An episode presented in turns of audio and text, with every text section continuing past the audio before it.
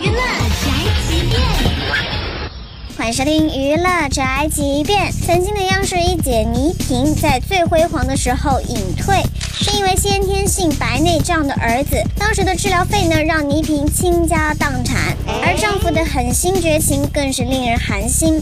零四年的时候，离开了主持人这个岗位。那个时候的离开跟儿子的病有关联吗？当然，那个时候就要急于挣钱。那时候我们欠了很多钱，我都想卖房子，可是卖了房子住在哪儿？我哥坚决不让我卖。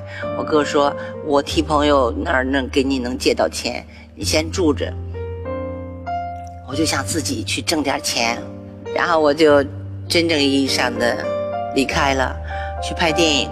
零四年离开，一四年倪萍重回央视。对于有些观众说她胖，她也坦然接受。他其实观众就是一种不满意，比如说现在骂我的是什么？你那么难看，那么胖，上电视？我也表示了，我要努力的使自己瘦下来，年轻起来，然后漂亮起来，也确实在努力，但它效果不大呀。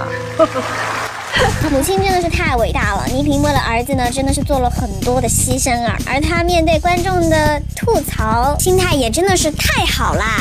应该是向人家学习。没错。这就是本台犯贱发来报道，一些言论不代表本台立场。